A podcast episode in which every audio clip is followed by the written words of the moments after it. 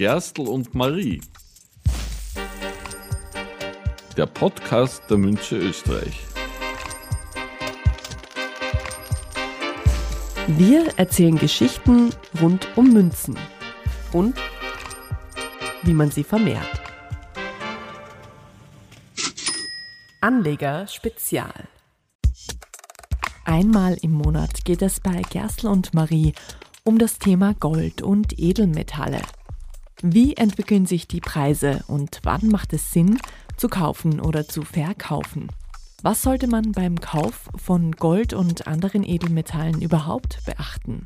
Darüber spricht Andrea Lang, die Händlerin der Münze Österreich, mit Expertinnen und Experten aus den großen Finanzmetropolen weltweit. Diesmal im Gespräch Ronald Peter Stöfferle, Verfasser des In Gold We Trust Reports, der jährlich im Frühling erscheint.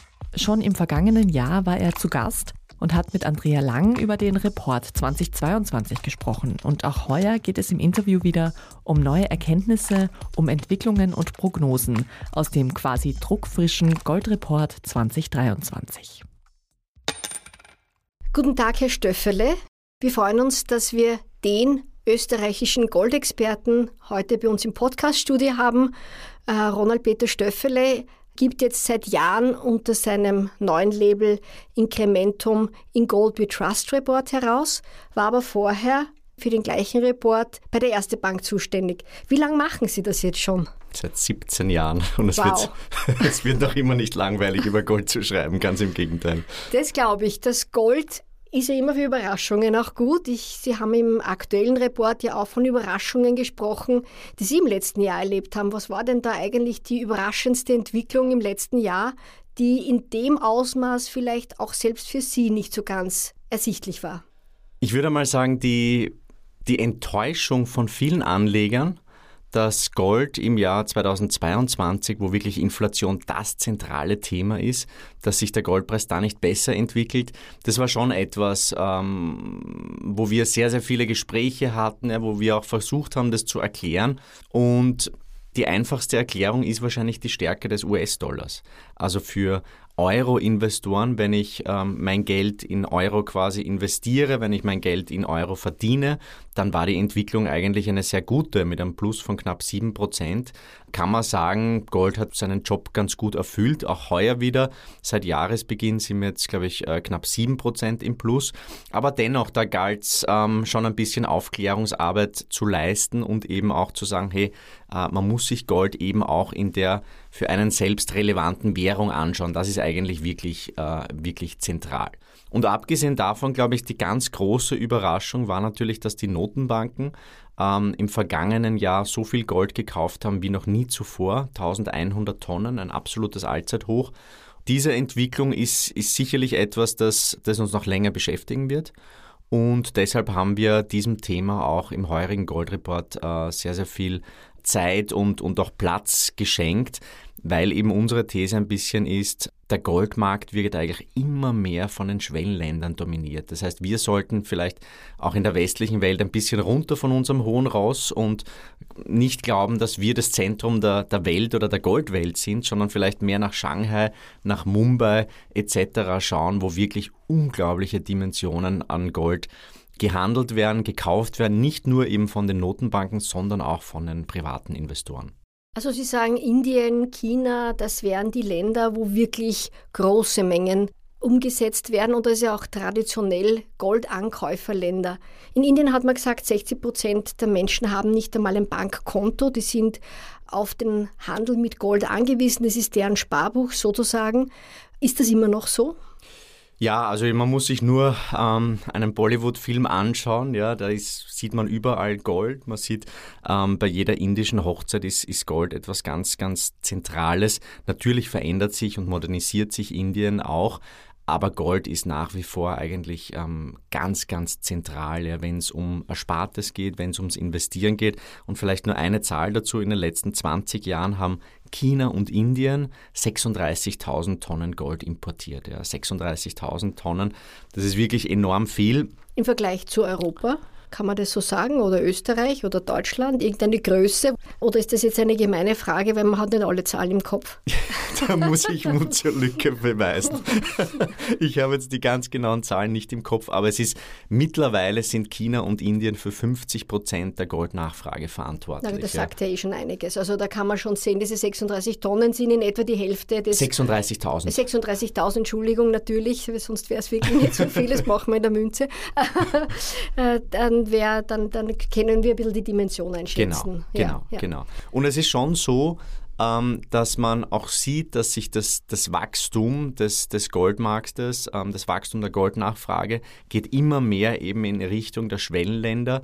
Also nicht nur China und Indien, sondern beispielsweise auch Türkei, ein ganz ein zentraler Goldmarkt, ähm, Saudi-Arabien, ähm, äh, Vereinigte Arabische Emirate, aber auch Länder wie Vietnam und Thailand ja, sind mittlerweile wirklich äh, wesentliche Player am Goldmarkt. Und das ist schon etwas, das uns, glaube ich, die letzten das sich wirklich signifikant verändert hat in den letzten 20 Jahren. Man darf nicht vergessen, 87 Prozent der Weltbevölkerung leben eben in Schwellenländern.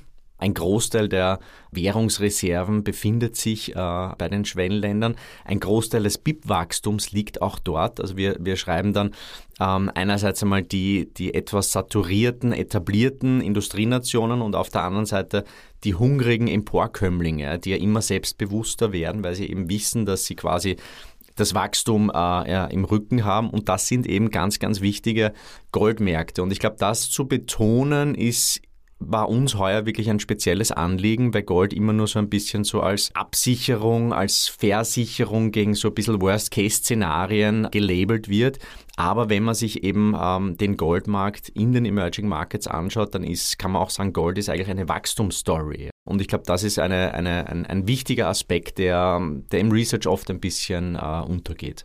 Und die Leute in diesen Ländern investieren in Gold. Weshalb? Weil Türkei, könnte ich mir vorstellen, ich weiß nicht, 47 Prozent Inflationsrate ist die Zahl noch aktuell. Es ist ja explodiert ja fast förmlich. Ich könnte mir vorstellen, dass Gold eine ganz wichtige Absicherung gegen Inflation ist. In Indien schaut es vielleicht wieder anders aus, auch in China. Also da ist, sind dann unterschiedliche Motivlagen. Man hört immer wieder Thailand, äh, Indonesien, Malaysia. Da geht es auch ganz stark darum, dass da Menschen zum ersten Mal wirklich zu einer Einkommenssituation äh, kommen, wo man beginnt, überhaupt über Investment nachzudenken. Also die sind in einer ganz anderen Situation. Mhm. Also warum in Gold investiert wird, ist trotzdem noch eine unterschiedliche Motivlage oder würden Sie sagen, Sie erkennen da ein großes Motiv? Also ich glaube, das zentrale Motiv ist ist sicherlich die Inflationsabsicherung. Sie haben die Türkei angesprochen, ähm, jetzt nach der, nach der Wiederwahl von Erdogan. Ähm, wenn man sich den Kurs der türkischen Lira anschaut, dann wirkt es jetzt nicht so, als äh, würde sich die Inflation da so bald verabschieden. Auch Indien ist klassischerweise natürlich ein, ein Weichwährungsland, hat eine relativ hohe Inflation und ähnliches gilt natürlich auch für, für Vietnam, für, für Kambodscha, Thailand ein bisschen weniger. Aber ich glaube schon, dass es eben einerseits äh, ein Teil der Antwort ist natürlich die Inflation, wo man sich einfach in einer harten Währung quasi sein Erspartes sichern möchte.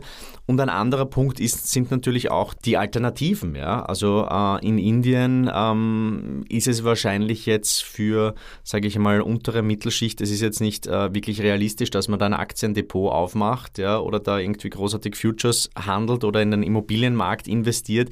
Da gibt es relativ wenige Alternativen und Gold ist natürlich ähm, ein sehr liquider Markt. Ja? Es sind die ähm, die, die, die, die Kostentransparenz ist relativ groß und, und insofern ist es dort beispielsweise auch Vietnam, ja, wenn man sich da die Immobilienpreise anschaut, die sind immer auch in, in Gold ausgewiesen. Ja, ganz interessant. Oder ähm, vielleicht ein Beispiel, das ich öfters bringe. Also ich habe jetzt, glaube ich, in 35 Ländern auf der ganzen Welt habe ich Vorträge zum Thema Gold gehalten. Die mit Abstand besten Fragen wurden mir gestellt äh, in Istanbul bei einem Vortrag, weil die Leute dort, die Investoren, die wissen natürlich, wie man ähm, sein Portfolio strukturieren muss, wenn man mit hohen Inflationsraten, fast schon Hyperinflation, konfrontiert ist. Ja? Und, und, und deshalb ist auch das Verständnis des Goldmarktes ist dort ein ganz, ganz anderes ja, als bei uns, wo jetzt Inflation in den letzten 40 Jahren nie so ein wesentliches Thema war. Wo es natürlich auch jede Menge Immobil äh, Alternativen gibt in Form von Aktien, in Form von äh, Immobilien, von Fonds etc. Und deshalb glaube ich schon, dass ähm, diese Märkte, die sehr, sehr goldaffin sind und die eben, wie gesagt, ähm, äh, von der Inflation geprägt sind, ähm, die werden, glaube ich, auch den Goldmarkt in den nächsten Jahren maßgeblich äh, äh, bestimmen. Und, und wenn man davon ausgeht, dass das Wachstum in diesen Nationen weitergeht, dann glaube ich auch, dass das für den Goldmarkt einen gewissen Rückenwind äh, bedeuten wird. Wenn Sie sagen einen Rückenwind für den Goldmarkt, dann sprechen Sie wahrscheinlich aber auch vom Goldpreis. Die Nachfrage ist insgesamt ja sehr hoch seit vielen Jahren. Wir haben natürlich Schwankungen, das ist klar. Wir haben im letzten Jahr wahrnehmbar, der, jeder, der Wien, nach Wien gekommen ist, hat die langen Schlangen vor der Münze Österreich gesehen. Jetzt sind wir, haben wir keine langen Schlangen mehr, aber wir haben doch eine sehr hohe Nachfrage. Es ist das Niveau des Umsatzes insgesamt sehr hoch geworden. Ich glaube, das ist ganz wichtig. Mhm. Aber was lernt denn jetzt, was ist denn das Entscheidende jetzt auch für Menschen jetzt in Deutschland und Österreich? Also wir nehmen wahr, es tut sich da ganz viel in den Schwellenländern. Das wird wahrscheinlich einen positiven Einfluss auf den Goldpreis haben. Was sind denn die Gründe, warum ich jetzt in Österreich investieren wollen könnte in Gold? Was würden Sie denn da sagen? Was ist das? Ist das Inflationsthema hier auch ein großes? Das Inflationsthema ist sicherlich etwas, das ich würde mal sagen, die Stimmungslage bei uns im Land maßgeblich im Moment äh, bestimmt. Ja? Also vor zwei, drei Jahren, da war Inflation jetzt eigentlich noch nicht so am bei der Familienfeier oder im beruflichen Kontext, da hat jetzt niemand großartig über die Inflation gesprochen. Mittlerweile ist es wirklich so, dass, dass es äh, fast schon das zentrale Thema ist ja, und dass wir uns auch durchaus daran gewöhnt haben an stark steigende Preise. Ja. Und unsere These ist ein bisschen, dass wir jetzt eben in einem neuen Inflationsparadigma sind und wenn diese Spirale sich einmal zu drehen beginnt, ja, das heißt, wenn ich davon ausgehe, dass die Preise immer mit 6, 7, 8, 9 Prozent steigen werden, dann verändert das natürlich mein Verhalten als Konsument, als Investor, als Unternehmer und natürlich auch als Arbeitnehmer. Das heißt, diese Lohnpreisspirale, das ist sicherlich etwas, das uns weiter beschäftigen wird. Wir haben natürlich auf der, das ist vielleicht auch ein ganz wichtiger Punkt, Inflation war in unseren Breitengraden ähm, eigentlich die letzten 40 Jahre nicht wirklich ein Thema. Also wir hatten eine sehr niedrige Inflationsvolatilität. Sie ist eigentlich seit 1980, als damals Paul Volcker in den USA die große Inflationswelle der 70er Jahre ähm, erfolgreich mit extrem aggressiven Zinserhöhungen äh, zu Grabe getragen hat. Auf Kosten der Konjunktur natürlich, ja, da gibt es natürlich auch Parallelen. Es gab zwei aufeinanderfolgende Rezessionen in den USA. Aber seitdem haben wir eigentlich 40 Jahre lang sukzessive fallende Inflationsraten gesehen. Und eine unserer Kernthesen ist leider, dass uns ähm, Inflation weiter beschäftigen wird, dass das ein Thema ist, das einfach in den Köpfen drinnen ist und ähm, das wahrscheinlich auch für den Goldmarkt natürlich ein wesentlicher Treiber bleiben wird.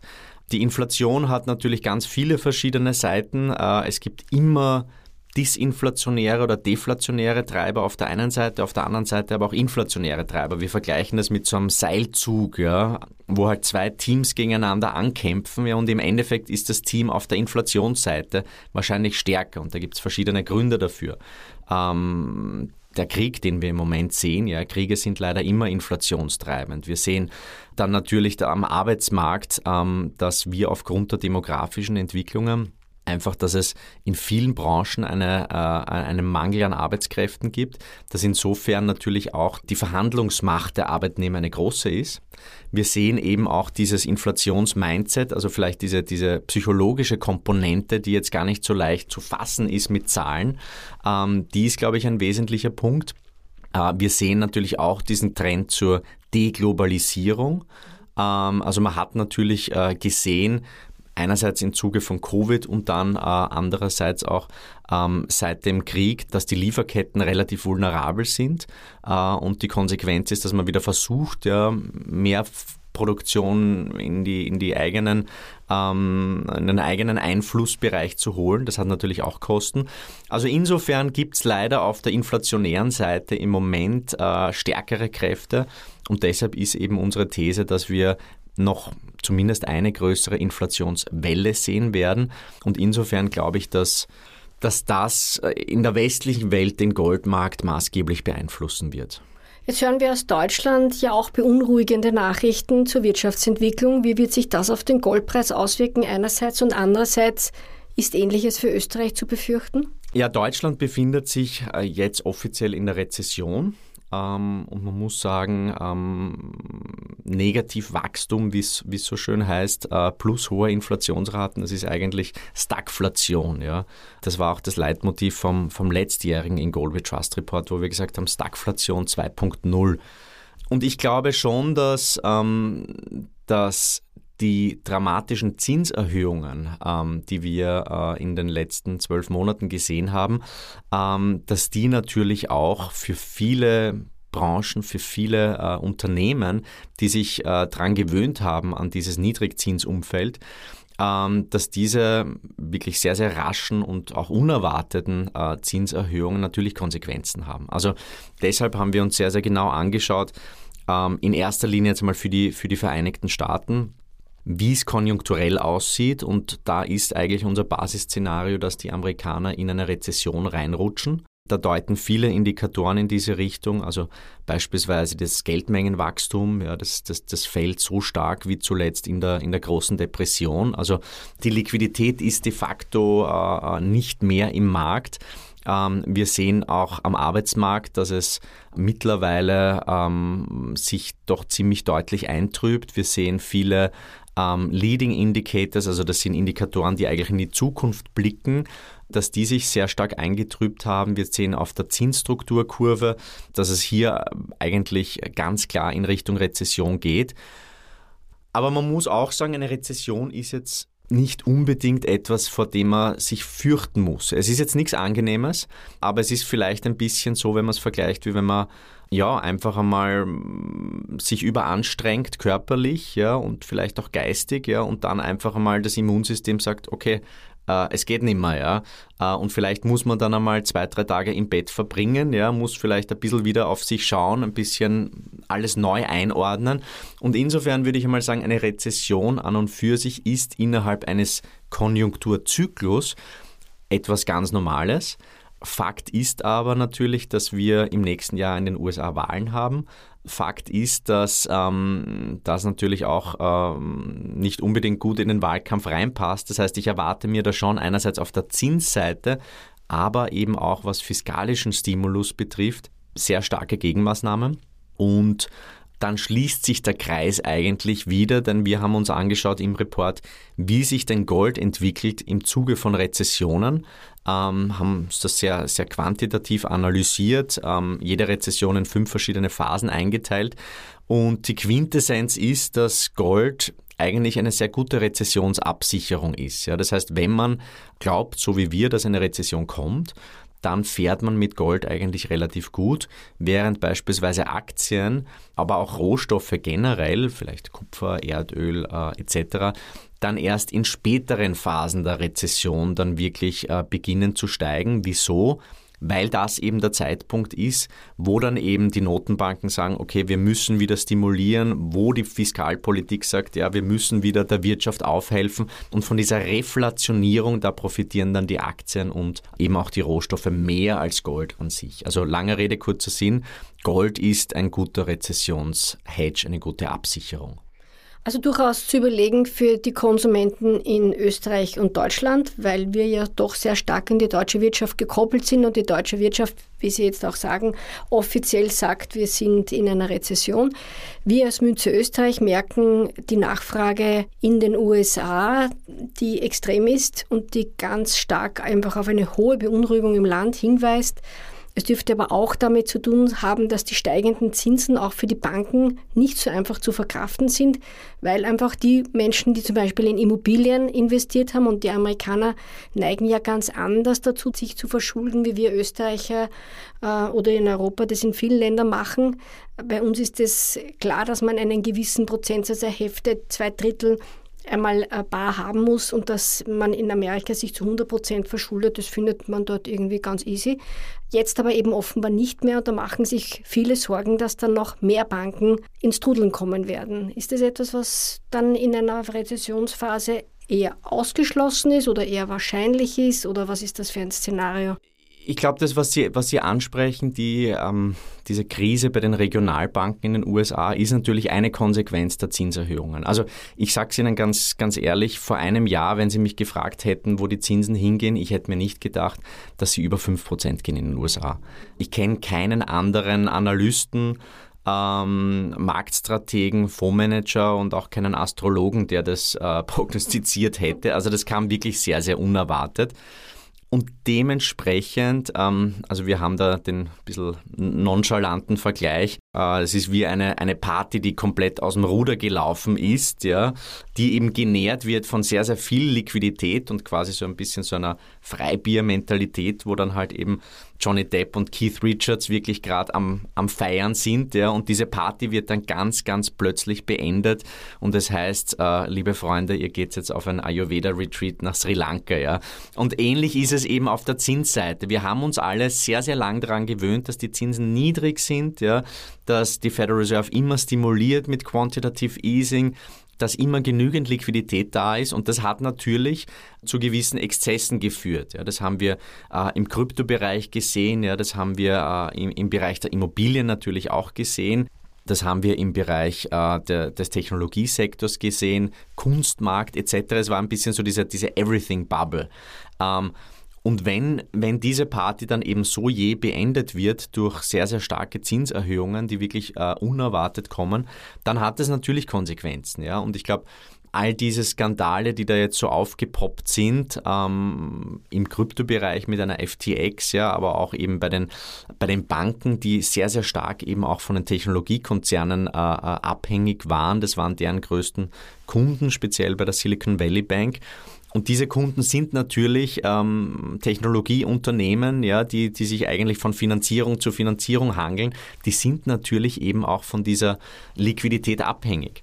Das heißt, man sieht mm, viele kleine Anzeichen für, für, für Krisen, die da immer mehr aufpoppen und große Krisen beginnen eigentlich oft in der Peripherie und gehen dann erst ein bisschen ins Zentrum. Und insofern glaube ich eben, je länger diese, diese hawkische, also diese sehr restriktive Haltung der Notenbanken, speziell eben der Federal Reserve, ähm, je länger das noch weitergeht, desto mehr Probleme wird es da eben geben. Einerseits konjunkturell, aber eben auch an den Kapitalmärkten. Und wir, wir sagen, es ist eigentlich kein Dilemma, das die Notenbanken da haben, sondern ein Trilemma, weil einerseits einmal müssen sie natürlich die Inflation bekämpfen, äh, auf der anderen Seite müssen sie aber auch ähm, gegensteuern ähm, und eine eine, ein, ein Hard Landing, also wirklich eine scharfe Rezession vermeiden. Und auf der dritten Seite müssen sie eigentlich auch die, die, ähm, die Stabilität des Bankenwesens gewährleisten. Ja? Und das ist ein, ein, ein Mandat der Federal Reserve. Deshalb hat man da auch sehr rasch und sehr entschieden eingegriffen und hat gesagt, okay, eure Einlagen sind, sind sicher. Ähm, und ich glaube, da ist die Nervosität schon eine große. Wie gesagt, unsere These ist, es wird sich konjunkturell weiter eintrüben und ich glaube, ähm, das Rezessionsthema wird eigentlich das Inflationsthema ähm, relativ bald jetzt ablösen. Also das sind gar nicht so rosige Zeiten, die Sie uns da prognostizieren oder die Sie da auf uns zukommen sehen. Man könnte sagen, die Party ist vorbei. Es ist Zeit, dass wir uns darauf zurückbesinnen, was unsere Großväter schon gemacht haben oder Großmütter, nämlich Gold ist eine gute Absicherung. Es gilt es wieder darauf zurückzubesinnen und wenn wir uns jetzt über die Inflation aufregen, könnte es sein, dass wir uns in ein paar Monaten noch viel mehr Sorgen um eine Rezession machen, die, wie Sie sagen, aber auch nicht das Ende unserer Welt ist. Man muss halt den Gürtel enger schnallen, aber wer zahlt dann die Party, die wir jetzt gerade mal hatten? Ist es dann so, dass wir alle daran beteiligen müssen? Es kommt dann die Rechnung. Naja. Weil Sie so verglichen haben mit Freibier für alle. Also kommt jetzt die Rechnung, wie wir bezahlen müssen. Ja, also ähm, man merkt es ja auch selber, ja. Ich bin jetzt auch nicht mehr der Allerjüngste, ich bin jetzt 42, ja, und das, oh. das Party machen macht auch nicht mehr.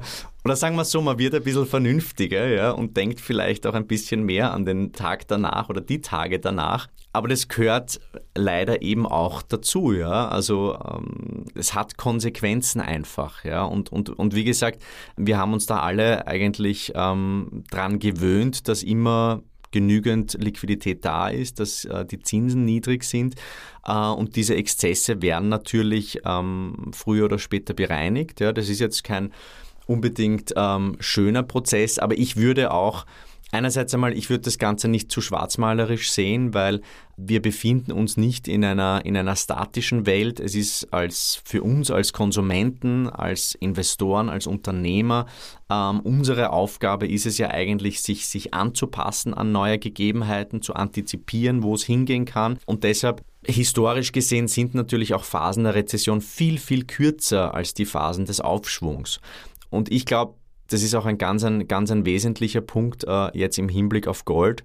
Ich finde Gold, äh, sagen wir so, wir, wir sehen das jetzt nicht als Ersatzreligion. Ja? Für uns ist Gold einfach ähm, etwas, das in den letzten 5000 Jahren eigentlich sehr, sehr erfolgreich Kaufkraft konserviert hat, das sich einfach am Markt durchgesetzt hat als, als quasi ultimative äh, Währung, als etwas, in dem man guten Gewissens sparen kann und das auch äh, weiter vererben kann, idealerweise ähm, an, seine, an seine Nachfahren. Und wichtig ist uns eben eben wie gesagt nicht nur diese, diese negativen Seiten wie vielleicht Inflation, Rezession etc. zu betonen, sondern eben auch zu sagen, hey, das Wachstum am Goldmarkt, das findet wahrscheinlich gar nicht mehr so bei uns statt, wobei man dazu sagen muss, dass Österreich und Deutschland da die absoluten Musterschüler sind, was die Goldnachfrage betrifft kommt wahrscheinlich auch nicht von ungefähr, hat wahrscheinlich auch mit, mit der Hyperinflation zu tun. Ja, ich glaube, jeder ist ein bisschen geprägt davon, dass man vielleicht von den Großeltern so kleine äh, Goldmünzen bekommen hat zu größeren Anlässen. Aber in vielen anderen westlichen Nationen, ähm, da gibt es de facto gar keine ähm, Goldmentalität. Ja. Aber wie gesagt, ähm, äh, in, den, in den Emerging Markets, in den Schwellenländern ist es ein ganz ein zentrales Thema. Da muss man wirklich nur mit offenen Augen ähm, sich anschauen, was sich in diesen Ländern tut. Äh, egal, ob das eben ähm, bei der indischen Hochzeit ist, ob das in Shanghai ist, wo ich vor Covid äh, äh war und da mit den Goldhändlern gesprochen habe, ob das am Suk in Dubai ist äh, äh, oder, oder, oder am Bazar in, in Istanbul. Es ist schon unglaublich, wie sehr eigentlich natürlich da die Goldaffinität ist, die Goldtradition und vielleicht auch das Schöne an unseren Berufen, dass jeder ein bisschen ein, eine eigene Story zum Thema Gold hat. Ja. Dass Gold eigentlich niemanden kalt lässt. Ja. Und jeder hat eine Meinung zu Gold. Also ist jetzt Anders als bei Bausparplänen oder bei Wandelanleihen, ja, da gehen die Wogen nie so hoch.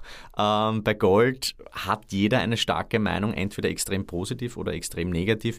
Wir versuchen da mit unseren Studien ein bisschen so die Emotionen rauszunehmen und einfach zu vermitteln, wieso es im Portfolio-Kontext einfach Sinn macht, äh, Gold zu halten. Und ob das dann 5, 10, 15, wie viel Prozent auch immer sind, ja, das ist dann natürlich dem Investor selber überlassen. Da hängt es ja auch immer davon ab, wo bin ich denn sonst noch investiert. Genau. Nicht je volatiler mein Portfolio insgesamt ist oder wenn ich auch sage, es gibt ja viele Menschen, die nicht daran denken, jetzt ein großes Portfolio aufzubauen, aber die sagen einfach, ich hätte ganz gern meine Ersparnisse sicher veranlagt und möchte aber auch relativ liquid sein. Dafür ist natürlich Gold hervorragend. Bei den Immobilienpreisen kann nicht jeder mit. Bei den Aktien sagen die einen oder anderen, uh, das ist mir jetzt ein bisschen zu kompliziert, da bräuchte ich mehr Wissen, das würde ich gerne, würde vielleicht da gerne einsteigen. Da gibt es ja auch viele gute Methoden, wie man sich da auch erkundigen kann und auch hier versuchen, ein bisschen weiterzukommen und ein bisschen die Scheu abzubauen. Aber Gold ist einfach sehr ein einfaches Finanzinstrument. Man kauft es, man bewahrt es irgendwo auf, wo immer man es aufbewahrt. Es gibt ja verschiedene Methoden. Man kann es bei der Münze einlagern, bei der Bank einlagern, im Keller einlagern. Man muss nicht immer einen großen Tresor haben. Das ist vielleicht sogar manchmal sicherer. Also es gibt auf jeden Fall viele gute Gründe, die für Gold sprechen. Und wie schaut es jetzt mit dem kleinen Bruder von Gold aus, dem Silber?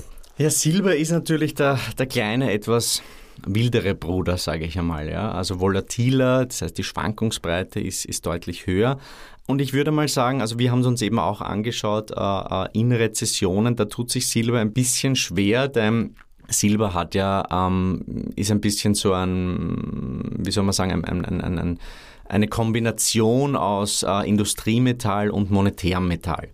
Und ähm, auf der industriellen Seite ist es eben so, dass Silber auch ähm, in Bereichen, die natürlich wirklich am Boomen sind, äh, allen voran Photovoltaik, ähm, da sehr viel Wachstum stattfindet, äh, was die Silbernachfrage betrifft, auch in der Elektromobilität. Und insofern ist Silber sicherlich ähm, auch ein bisschen eine, sage ich mal, eine Spekulation auf ähm, die Fortsetzung dieser grünen Welle, die wir da sehen, ja, und, und, und ich glaube, dieser, dieser Trend ist vollkommen klar, ähm, der wird nicht so schnell zu Ende gehen. Auch hier, wenn man sich die, die Technologien anschaut, beispielsweise Topcon oder, oder HJT im Silberbereich, die sind zwar viel effizienter, benötigen aber interessanterweise mehr Silber. Das heißt, die Solarpaneele, ähm, da, da wird wirklich sehr, sehr viel Wachstum äh, zu spüren sein in den nächsten Jahren. Auf der anderen Seite merkt man aber auch, äh, wenn es jetzt eher so um die monetäre Nachfrage geht, dass ähm, Silber in der Rezession ein bisschen leidet, auch hier in den früheren Phasen der Rezession. Und erst dann so in der Mitte, also da, wo diese Reflationsphase beginnt, das ist eigentlich der Zeitpunkt, wo, wo die Stimmungslage wahrscheinlich am schlechtesten ist, ja, äh, wo wir alle glauben, wir schlittern da in die größte Depression überhaupt hinein da wird es dann langsam wirklich interessant bei Silber. Die große Abkopplung, die viele Analysten sehen, dass sich jetzt der Silberpreis aufgrund dieser wachsenden industriellen Nachfrage komplett vom Gold entkoppeln kann, preislich, die sehe ich nicht. Ich glaube, Silber braucht einen starken großen Bruder und wenn Gold da eben weiter an Momentum aufnehmen äh, sollte, ich, ich glaube, es ist einmal kurzfristig, haben wir im Goldreport geschrieben, rein, rein technisch, sollte man sich jetzt auch gar nicht zu viel erwarten über die nächsten Wochen.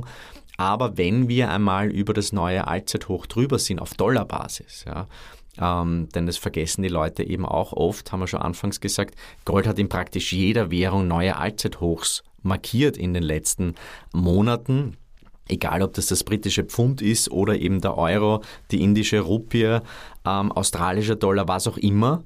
Also da ist man mit Gold wirklich sehr, sehr gut gefahren, nur eben nicht auf US-Dollar-Basis. Und ich glaube, wenn wir da mal drüber gehen, also das ist bei 2075, ähm, dann glaube ich, wird da wirklich viel Momentum reinkommen. Das heißt, das wird dann die Phase sein, wo auch westliche Finanzinvestoren Gold wieder entdecken. Das sieht man dann an den Gold-ETFs, also an den Exchange Traded Funds. Da kann man ablesen, dass im Moment eigentlich noch diese großen Fonds, Pensionskassen etc., die sind eigentlich noch an der Seitenlinie. Und ich glaube schon, dass dann diese man sagt auf Neuhochdeutsch die FOMO, also die Fear of Missing Out, die wird dann einsetzen und dann plötzlich kommt dieser, dieser Zug richtig ins Rollen, wenn wir dann neue Allzeithochs gesehen haben. Und spätestens dann wird eben der Zeitpunkt kommen, wo, wo Silber, glaube ich, auch deutlich mehr an Fahrt aufnimmt. Aber wenn jetzt sozusagen Silber noch nicht in einer Hochphase ist, das, da meinen Sie ja immer die Preisentwicklung, mhm. das ist ja für den Investor gar nicht so schlecht. Das heißt, ich könnte jetzt kaufen und hoffen, dass ich mit hinaufschwimme auf diese genau. Welle. Das genau. ist ja gar genau. nicht so eine, hören wir gar nicht so ungern.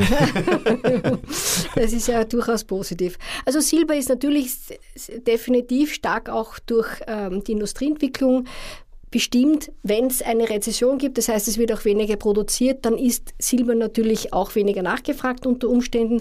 Wir haben aber gesetzliche Bestimmungen und die noch sich verschärfen werden und die erst sozusagen schlagend werden, dass wir einfach raus müssen aus äh, Gas und Öl und das sehen wir ja auch, wenn wir uns umschauen.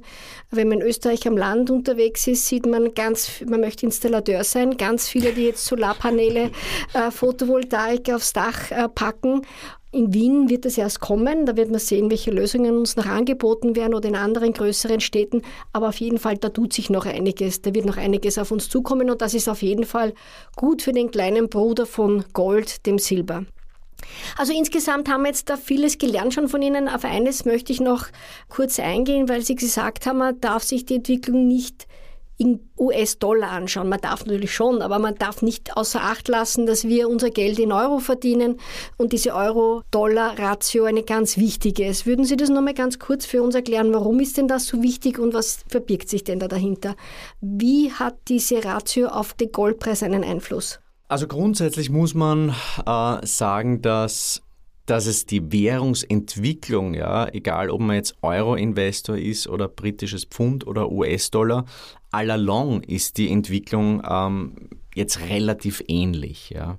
Der Dollar war sicherlich im Vergleich zu den beiden Währungen ein bisschen stärker, aber das wechselt sich auch immer wieder ab. Das heißt, wenn ich jetzt Gold kaufe als, als Euro-Investor, habe ich natürlich implizit auch eine kleine Währungsspekulation. Ja. Ich würde mal sagen, ähm, Währungen zu prognostizieren, ja, also mein, mein eigentlicher Brotberuf ist ja Fondsmanager ähm, und äh, also Währungen zu prognostizieren, das ist wirklich die Königsklasse. Also ich kenne sehr, sehr wenige Spekulanten, die wirklich mit, äh, mit dem Handel von, von Währungen äh, da sehr erfolgreich waren all along, weil es einfach so wahnsinnig viele verschiedene Einflussfaktoren gibt. Ja. Sehr, sehr stark die Politik natürlich, dann Kapitalflüsse, die Zinsentwicklung natürlich etc. Also insofern ich glaube, wenn man da jetzt nicht großartig, wie soll man sagen, zum, zum Währungsspekulanten mutieren möchte, dann ist für mich persönlich eine sehr, sehr ähm, sinnvolle Lösung, dass man einfach sukzessive anspart. Ähm, das kann man, glaube ich, auch äh, bei der Münze Österreich machen, mit, mit Goldansparplänen beispielsweise. Ähm, in, lustigerweise in der, in der Bitcoin-Community ist das etwas extrem beliebtes. Ja, da spricht man von, von DCA, also Dollar Cost Averaging, wo man einfach und das ist wahrscheinlich bei Bitcoin ist es noch spannender, weil es einfach so wahnsinnig volatil ist. Ja? Und wenn man durch sukzessives Ansparen, wo man sagt, einmal im Monat ja, oder einmal im Quartal, was auch immer, einfach einen geglätteten Durchschnittspreis bekommt. Und ich finde das eigentlich auch für Gold wirklich eine, eine sehr, sehr sinnvolle Sache. Und all along glätten sich dann eben diese Veränderungen in der Währung äh, äh, ziemlich, ziemlich raus. Ja. Sehr gut, aber Sie haben zuerst gemeint, wenn man jetzt sozusagen auf den Goldpreisentwicklung in Dollar äh, sich anschaut, ist das eine andere, wenn wir, als wenn wir auf die Goldpreisentwicklung in Euro schauen. Da wären ja 2022 7 Prozent gewesen und heuer seit Jahresbeginn wieder 7 Prozent. Mhm. Wenn wir uns das Ganze aber in Dollar anschauen, dann schaut das nochmal ganz anders aus, weil wir eben dann immer diesen Wechselkurs von Dollar in Euro mitbedenken müssen weil ja Gold eigentlich in Dollar gehandelt wird und wir dann, wenn wir es jetzt auch in Österreich, wie in Münze Österreich, äh, einen Goldpreis festlegen, dann müssen wir das immer umrechnen sozusagen und diese Währungskomponente mit dazu packen in den Preis. Genau. Also das ist genau. für die Preisfeststellung einfach eine, ein wesentlicher Faktor. Und manchmal, wenn man auch in Zeitungen liest, der Goldpreis ist dort und da über 2000, dann schauen die Leute bei uns auf die, mit der Münze und denken, das ist ja wirklich billig, das kostet 1800 oder 1900, was ist da los? Also das ist eigentlich dieses Moment, das Sie uns da eben erklären. Genau, genau. Und letztes Jahr natürlich, das war nicht nur für, für Aktieninvestoren, sondern auch für Bondinvestoren ähm, war das ein desaströses Jahr. Also das war, glaube ich, für ein Balanced Portfolio, also 60-40, war das die schwächste Performance seit 1947. Ähm, und historisch gesehen, das war beispielsweise 2008 auch so, wenn die Aktien äh, jetzt stark korrigiert haben, dann haben eigentlich die Anleihen ähm, haben mir quasi das, das Portfolio ein bisschen stabilisiert. Ähm, letztes Jahr haben eben beide quasi Erwatschen bekommen. Ja. Ich habe dann von der Bud Spencer Stereo-Watschen gesprochen äh, im Portfolio-Kontext. Und zusätzlich hat der Dollar natürlich noch, ja, nachdem er nach wie vor eigentlich so die Weltleitwährung natürlich ist, gab es da massive Kapitalströme in den US-Dollar hinein. Ja. Das war einfach so dieser Sicherheitsreflex. Deshalb ist der Dollar so festgegangen und, und wie gesagt, letztes Jahr ein zartes Minus von, von 0,2 Prozent auf Dollarbasis und auf Eurobasis waren es eben 6 Prozent plus. Heuer hat sich das schon, schon wieder ein bisschen äh, nivelliert. Wir sind jetzt da auf Dollarbasis 8% im Plus und, und auf Eurobasis 7%. Aber wie schon gesagt, vielleicht hier noch ganz interessant, langfristig seit dem Jahre 2000. Daran erkennt man schon wieder, dass es sich dann eigentlich allalong wirklich ausgleicht. Seit dem Jahr 2000 auf Dollarbasis pro Jahr im Schnitt 9,3% plus, auf Euro-Basis pro Jahr 8,9 Ja. Also 0,4 Prozentpunkte Unterschied. Und das ist, würde ich schon einmal sagen, eine ganz solide jährliche Performance, die unser, unser liebes Gold da gemacht hat. Allerdings. Ähm, und ähm, ich kann mir auch gut vorstellen, dass sich das auch noch ein bisschen weiter fortsetzen wird. Ganz zum Schluss noch. Sie sind immer sehr optimistisch, was den Goldpreis betrifft. Manche sagen ja zu optimistisch. Aber wie schätzen Sie es denn derzeit ein, die Situation? Also unser Kursziel und äh, Frau Lang, ich muss Ihnen sagen, mit Kurszielen, das ist natürlich immer ein bisschen so eine Sache. Ähm, aber ich war lang genug in der Bank und, und ich weiß, es ist natürlich auch etwas, das die dass die Leute einfach interessiert. Also wir haben gesagt, auf zwölf Monatssicht können wir uns gut vorstellen, wenn eben dieser Rezessions-Case, äh, äh, den wir da äh, skizzieren im Report, wenn, wenn der aufgeht, dass wir da in Richtung 2300 US-Dollar gehen ähm, auf Sicht der nächsten zwölf Monate. Langfristig können wir uns aber noch deutlich mehr vorstellen. Und wir haben da ein, ein Modell, haben wir 2020 äh, vorgestellt, wo wir gesagt haben, die nächsten Jahre werden ähm, inflationär werden. Also wir haben bereits 2020 haben wir vor der Inflation gewarnt und haben gesagt, in dem Umfeld können wir uns wirklich vorstellen, dass das Gold da signifikant höher geht und haben eben auf Basis dieses Modells haben wir gesagt 4.800 US-Dollar am Ende der Dekade. Das klingt jetzt nach wahnsinnig viel, aber das wären dann pro Jahr wären es 12,4 Prozent. Und ich habe es Ihnen vorher gesagt, seit 2000 ist die durchschnittliche Jahresperformance auf Dollarbasis 9,3 Prozent. Dann sagt man, okay, wenn Inflation wirklich äh, uns weiter beschäftigen wird in den nächsten Jahren, dann halte ich das eigentlich für sehr, sehr äh, realistisch. Aber Fakt ist, wie gesagt, ähm, ich, ich glaube, der Goldbullenmarkt ist intakt der steht auf einem relativ festen Fundament. Man darf nicht, also wenn Sie mir vor einem Jahr gesagt hätten, die Zinsen stehen in den USA bei 5%, wo steht der Goldpreis, hätte ich Ihnen wahrscheinlich gesagt ähm, 1600, 1700, dass sich der Goldpreis in diesem Umfeld sehr gut hält wo es mittlerweile wirklich Opportunitätskosten gibt. Also für, für zweijährige, äh, also kurzlaufende US-Anleihen bekommt man mehr als 4%, da waren wir schon mal auf 5%. Das sind Opportunitätskosten für den Goldpreis. Ähm, die Stimmungslage ist eigentlich alles andere als überbordend. Ich war im April war ich in Zürich auf einer großen Goldkonferenz. Wir waren da 50 Dollar vom Allzeithoch entfernt. Die Stimmung war eher so wie, wie auf einem Begräbnis ist es mir vorgekommen. Ja. Das ist auch schon einmal ein Zeichen, dass wir da weit weg sind von so einer überbordenden Euphorie, von so einer Mania. Und insofern glaube ich, dass wir, dass wir da ganz, ganz entspannt in die Zukunft schauen können. Aber wie gesagt, ähm, Gold ist nicht die Antwort auf alle unsere Fragen, ist nicht die Lösung aller unserer Probleme. Aber ich glaube, in dem Umfeld zwischen Rezession, Inflation, eigentlich Stagflation und eben auch diesem langfristigen Rückenwind aus den Emerging Markets, die einfach sehr, sehr goldaffin sind, ich glaube, da werden wir noch viel Freude haben auf Sicht der nächsten Jahre. Also jeder muss ja wissen, was er mit seinem Geld tut. Wir können niemand einen Rat geben. Es, wir können nur sagen, auf was schauen Experten wie Sie, die so lange in diesem Geschäft sind und doch sehr erfolgreich unterwegs sind.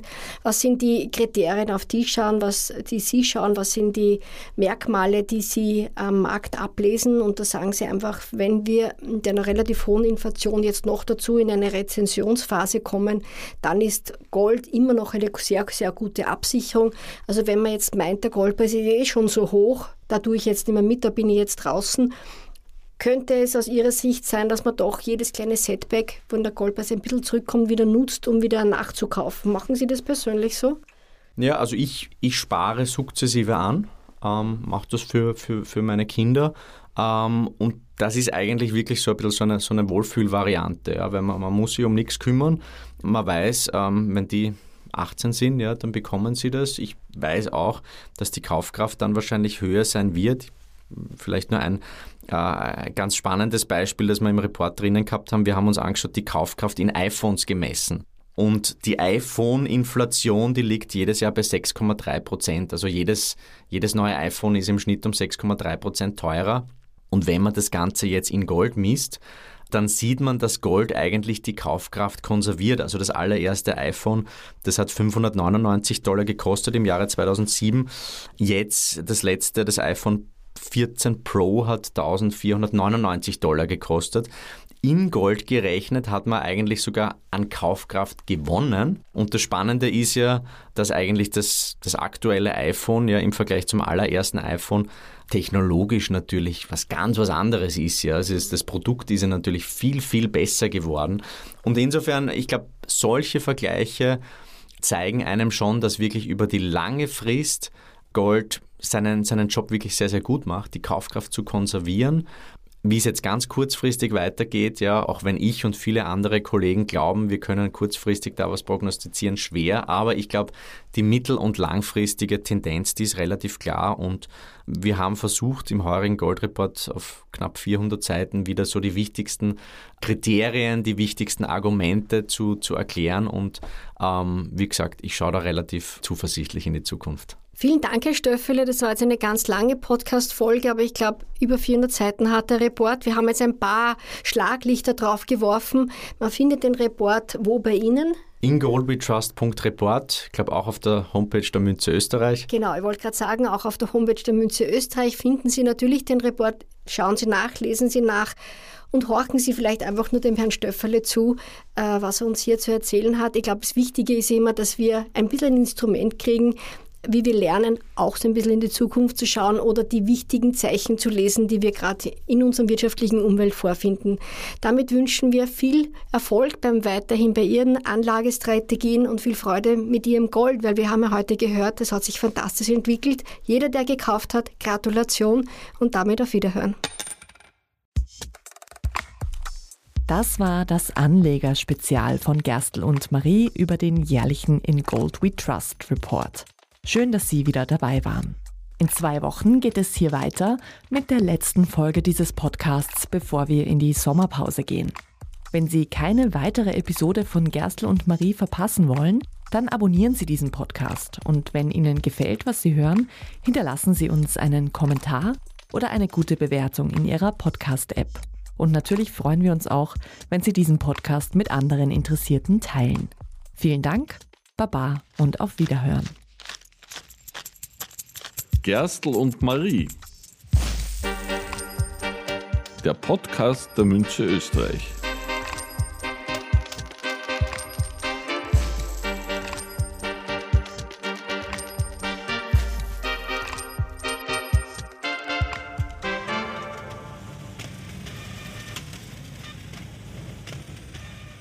Produktionsleitung Jean Drach. Konzeption Jean Drach, Anna Moore und Andrea Lang. Redaktion und Moderation Andrea Lang. Postproduktion Anna Moore. Sounddesign Jean Drach. Dieser Podcast wurde produziert von Oh, wow.